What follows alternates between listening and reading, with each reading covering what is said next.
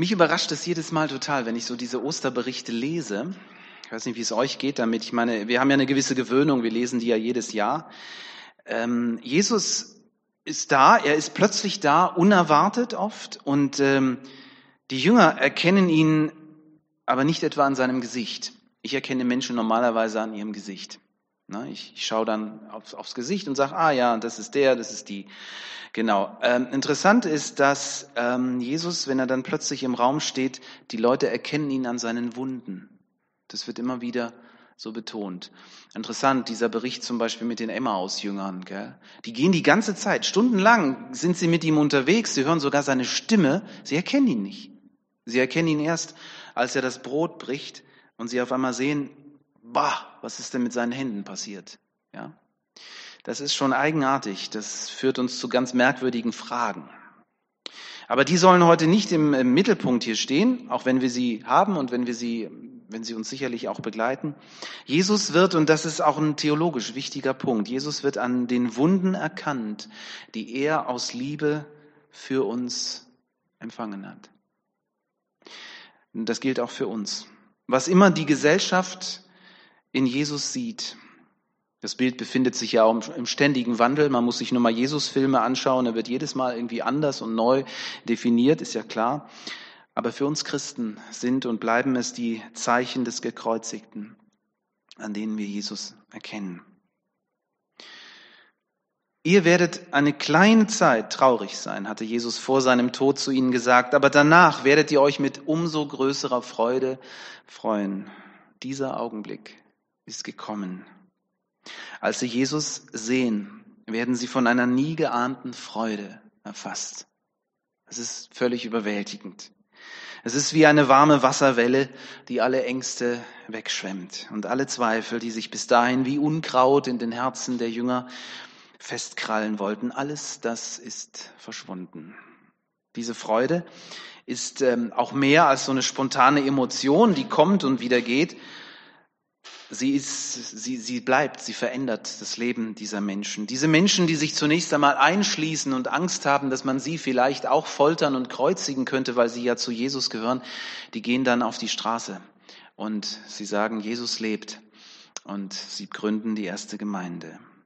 Die Freude wird die Jünger zu einem Leben des Dienstes für Gott motivieren. Mit Freude werden sie vielen Menschen von Jesus erzählen und sie werden sogar bereit sein, dafür zu sterben. So groß ist die Freude. Diese Freude erleben auch wir bei der Begegnung mit dem Auferstandenen. Sie schenkt uns Mut im Alltag. Sie gibt uns neue Perspektive für schwierige Situationen und sie motiviert uns immer wieder auch in dem Umfeld, in dem wir uns befinden, das Evangelium zu leben, in Wort und Tat, anderen Menschen von Jesus zu erzählen, im Namen Jesus Dinge zu tun für andere. Diese Freude zeigt sich, wie wir heute Morgen schon hörten, in dem traditionellen Ostergruß, wenn es hier von vorne heißt, Christus ist auferstanden und wir dann mit lauter Stimme antworten, er ist wahrhaftig auferstanden. In der orthodoxen Kirche kommt das noch viel stärker. Da wird es, dieser Ausdruck durch das sogenannte Osterlachen ähm, zum Ausdruck gebracht. Also das, das, äh, ich habe es selber noch nie erlebt. In einem Film habe ich das mal gesehen.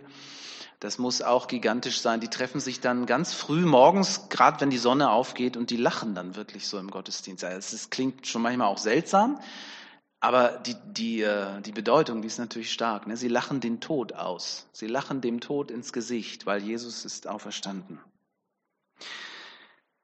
Ja, aber wir haben es gelesen. Einer kann sich nicht mitfreuen. Das ist der Thomas. Aus welchem Grund auch immer. Er war nicht bei den anderen Jüngern, als Jesus sie besucht hat. Und jetzt können die ihm noch so viel erzählen, wie toll das war. Das ist, wenn du von einem tollen Konzert kommst und das lebt alles noch in dir. Aber wie willst du das den anderen sagen? Du kannst ja versuchen zu singen, aber die, die hören dir dann nicht zu. Das ist eher komisch. Gell?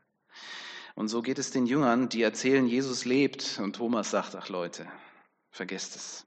Ja. Das ist wie wenn ein Blinder ähm, hört, wie, wie, wie Leute von Farben reden. Das, das spricht den nicht an. Wie denn auch? Das geht doch gar nicht. Erst wenn ich, er stellt eine Bedingung auf, erst wenn ich ähm, seine Wunden mit meinen Fingern berühre, erst dann werde ich glauben. Mit seiner Reaktion ist dieser Jünger dann auch für immer in die Geschichte eingegangen als der zweifelnde Thomas. Und ähm, er wird immer wieder auch negativ erwähnt. Ja, Christen dürfen ja nicht zweifeln und so, wird dann manchmal gesagt. Aber interessant ist, wie Jesus mit ihm umgeht. Und das, das macht mir Mut, weil ich mich auch immer wieder mal in Thomas wiederentdecke. Vielleicht bin ich ja nicht der Einzige. Die Gemeinschaft der Jünger, auch das wird hier deutlich, die Gemeinschaft der Jünger ist der Raum, in dem Jesus erfahrbar ist. Und hier muss ich euch mal was sagen. Ich tue es ohne den Zeigefinger zu heben. Aber ich glaube, es ist ganz wichtig, dass wir das einfach nochmal hören und wahrnehmen. Ich begegne immer wieder Christen, die sagen, Kirche brauche ich nicht. Gemeinde, nee, das sind alle komische Leute und so.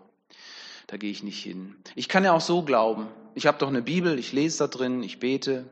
Geht doch auch. Ja, geht sicher auch. Geht alles. Alles geht. Man kann sich auch ein Loch ins Knie bohren und ein Stiefmütterchen einpflanzen. Kann man alles machen. Die Frage, wie, wie gut das ist. Gell? Sorry, ich äh, übertreibe jetzt ein bisschen. Aber ähm, das Thema Zweifel, wenn das Thema Zweifel in, in deinem Leben vorkommt, dann, dann gehörst du mitten in den Kreis der Jünger und nirgendwo anders hin, weil nirgendwo werden Zweifel ausgeräumt, nur in der Gemeinschaft. Das wird hier auch deutlich. Zweifel sind normal. Zweifel kommen jedem Menschen. Aber derjenige, der aus welchen Gründen auch immer die Gemeinschaft der Jünger meidet, ah, der muss sich nicht wundern, dass die Zweifel bleiben, dass sie tiefer werden, dass der Glaube ausgehöhlt wird.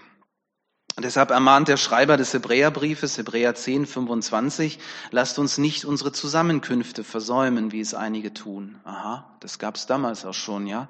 Sondern ermutigt einander besonders jetzt, da der Tag der Wiederkunft Christi nahe ist.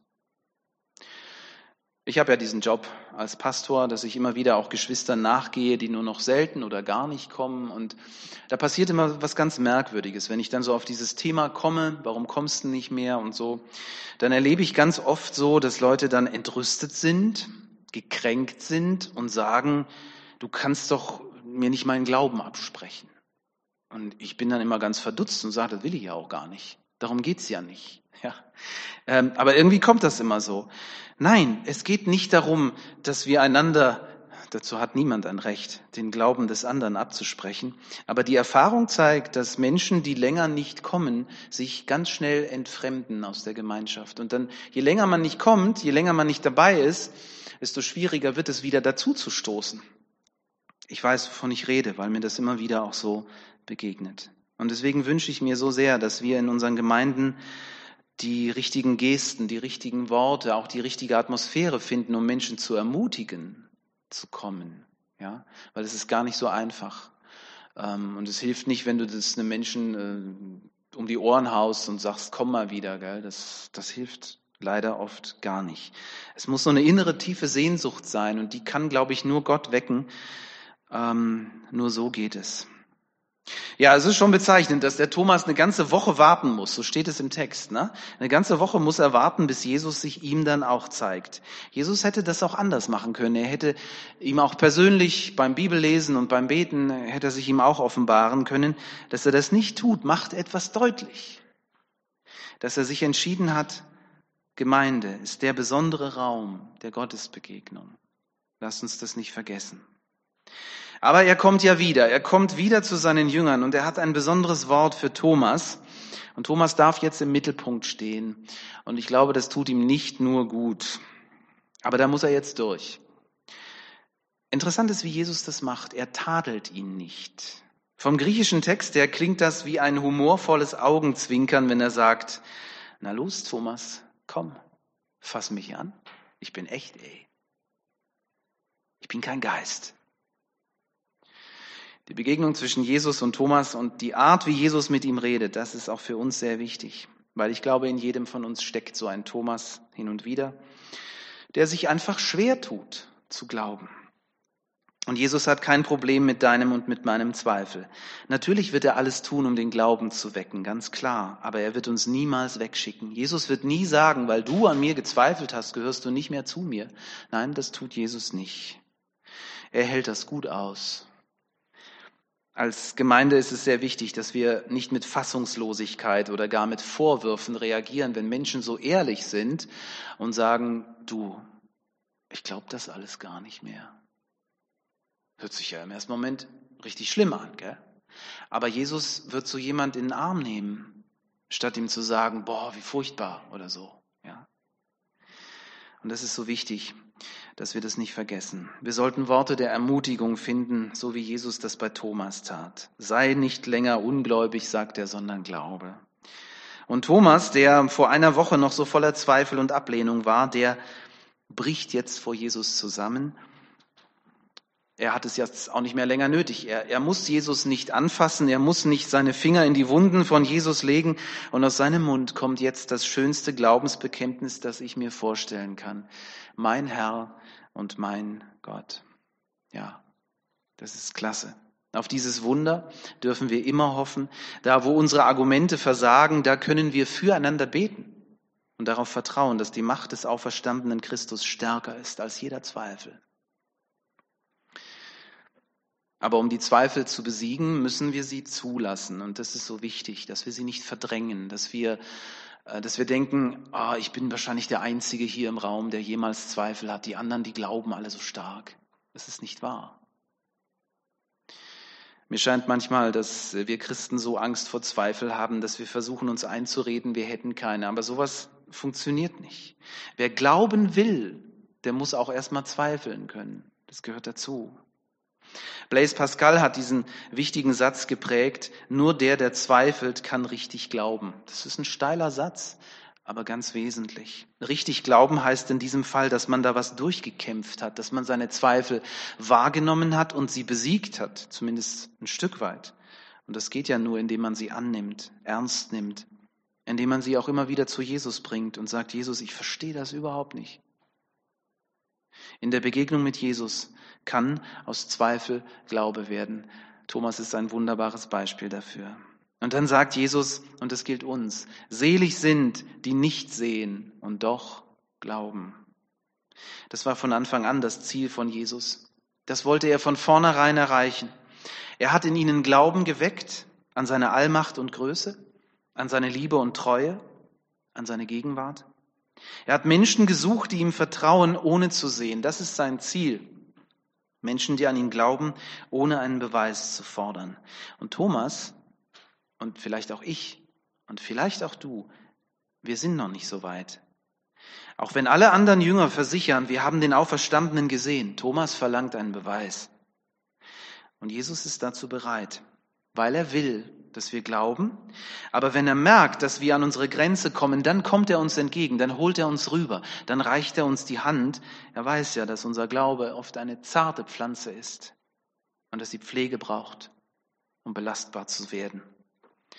Der Glaube seiner Jünger und besonders der von Thomas, er ist noch nicht sehr belastbar. Und deshalb ist wichtig, dass Jesus die Jünger und auch Thomas immer wieder besucht. Dieses Friede mit euch, das ist so wichtig. Das vertreibt die Furcht, das vertreibt die Angst, das erfüllt mit Freude. Aber das Ziel, das Ziel ist ein anderes. Jesus muss zum Vater. Er kann nicht unentwegt die Jünger besuchen. Er hat was zu tun. Keine Ahnung, was Jesus macht. Wahrscheinlich bereitet er noch ganz andere Universen vor auf das, was, was noch kommt. Keine Ahnung. Ich bin Science-Fiction-Fan. Das muss manchmal so gesagt werden. Ähm, die Jünger werden ihn bald nicht mehr sehen. Umso wichtiger ist, dass sie nach wie vor an ihn glauben und mit seiner Gegenwart und seinem Eingreifen rechnen, dass sie nicht sehen und doch glauben. Und darauf liegt der besondere Segen Gottes, den Jesus hier zuletzt ausspricht. Selig, sagt er, sind, die nicht sehen und doch glauben. Ich habe den Eindruck, dass Jesus mit diesen Worten nicht nur an seine Jünger gedacht hat, die da vor ihm stehen, sondern ja, genau, an uns, an dich und mich an die vielen Jünger, die noch dazukommen würden, an die Frauen und Männer, die sich im Lauf der Kirchengeschichte in die Nachfolge haben rufen lassen. Jesus hat an uns gedacht, an dich und mich. Wir haben ihn nie gesehen, oder? Glaub nicht, ne? Wir haben seine Stimme wahrscheinlich niemals akustisch gehört. Wir glauben an ihn durch die Berichte der Augenzeugen, die ihn vor 2000 Jahren gesehen und gehört haben. Wir glauben ohne zu sehen. Und das ist nicht immer ganz leicht. Aber darauf ruht der besondere Segen Gottes. Doch auch unser Glaube würde nicht wachsen, wenn Jesus ihn nicht nähren und pflegen würde. Ohne Jesus, ohne sein spürbares Nahesein würde unser Glaube verkümmern. Und deshalb dürfen wir damit rechnen, dass er zu uns kommt. Er kommt dorthin, wo seine Jünger sich treffen. Heute Morgen ist er hier. Er sagt, da, wo, wo zwei oder drei in meinem Namen versammelt sind, da bin ich mitten unter ihnen. Das dürfen wir glauben, das dürfen wir spüren, wenn wir Lieder miteinander singen, wenn wir Gemeinschaft miteinander haben, wenn wir einander begrüßen. Er kommt nicht sichtbar, aber dadurch nicht weniger intensiv. Sein Heiliger Geist, der in allen Glaubenden wohnt, manifestiert sich in unseren Gedanken, in unseren Herzen, Gefühlen und lässt uns Jesus sehen und erleben. Wenn wir dann miteinander in der Bibel lesen, wenn wir miteinander singen, dann macht der Heilige Geist uns die Worte lebendig und er spricht uns ganz persönlich an. Wir spüren seine Gegenwart. Und wenn wir mit und füreinander beten, dann erleben wir seine Kraft, die uns verändert. Jesus hat sich dafür entschieden, damit komme ich zum Schluss, den Kreis der Jünger zu besuchen, immer wieder. Und damit dürfen wir rechnen. Deshalb lasst uns dort sein, wo die Jünger sind. Im Miteinander wird die Freude immer wieder neu in uns entfacht. Und lasst uns nicht aufhören, die einzuladen, die vielleicht noch zweifeln. Machen wir ihnen Mut, mit ihren Zweifeln zu Jesus zu kommen, weil da sind sie gut aufgehoben, mit Jesus darüber zu reden und von ihm dann zu hören, sei nicht länger ungläubig, sondern glaube. Amén.